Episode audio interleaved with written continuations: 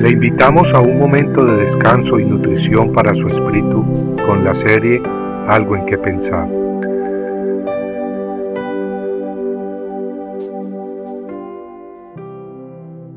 He descendido para librarlos y sacarlos de aquella tierra a una tierra buena y ancha, a tierra que fluye leche y miel. Éxodo 3:8 José, hijo de Jacob, había sido elevado a un puesto de gran importancia en Egipto, teniendo autoridad sobre toda la nación.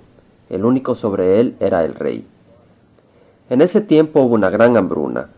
La escasez y hambre habían tocado Egipto hasta la tierra de Canaán, donde el padre de José, Jacob, vivía con sus hermanos.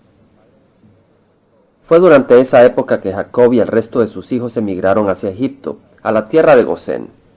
Ahí se establecieron con permiso de Faraón, rey de Egipto, gracias a la intervención divina por medio de José. La descendencia de Jacob, llamado también Israel, se multiplicó numerosamente.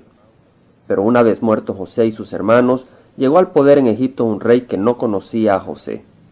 Este nuevo faraón maltrató y sometió a esclavitud forzada al pueblo escogido de Dios. Después de cuatrocientos años como extranjeros en Egipto, la vida del pueblo escogido había alcanzado un nivel intolerable. El rey los oprimía sin misericordia, pero la hora apuntada por Dios para poner fin a sus sufrimientos, al maltrato y a la cruenta esclavitud había llegado. Jehová le anunció al pueblo israelita que había llegado la hora de su libertad. Dios los sacaría de la tierra de esclavitud y los llevaría a la tierra prometida, una tierra agradecida, llena de fruto y flores la abundancia de la miel y de la leche, que corrían en ella abundantemente, daban testimonio de su riqueza natural.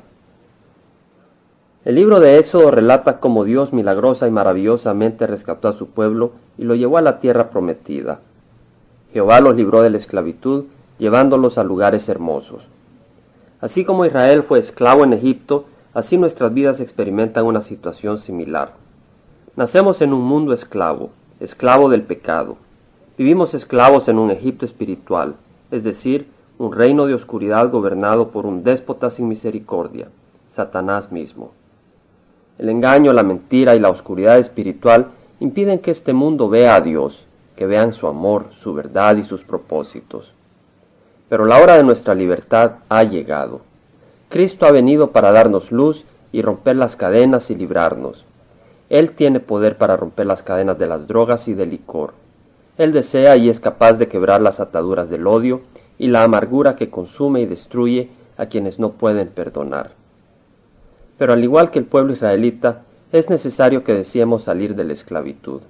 Entonces, si creemos en Cristo y se lo pedimos y le obedecemos, Él nos libera de nuestro Egipto y nos lleva de la mano a la tierra prometida, tierra abundante y rebosante de paz, amor y música, una tierra que rebalsa de gozo y vida donde no hay muerte ni odio, ni envidia, ni injusticia ni engaño.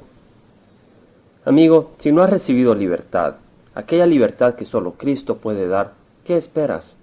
Decídete y vamos juntos a la tierra prometida. Compartiendo algo en que pensar, estuvo con ustedes Jaime Simán.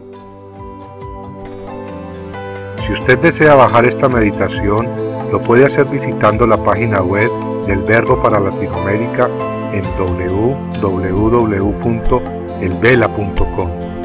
Y el Vela se deletrea E L B de verdad E L A, donde también encontrará otros materiales de edificación para su vida. Puede también escribirnos a El Vela Pio Voz 1002 Orange, California 92856, Estados Unidos. Dios le bendiga.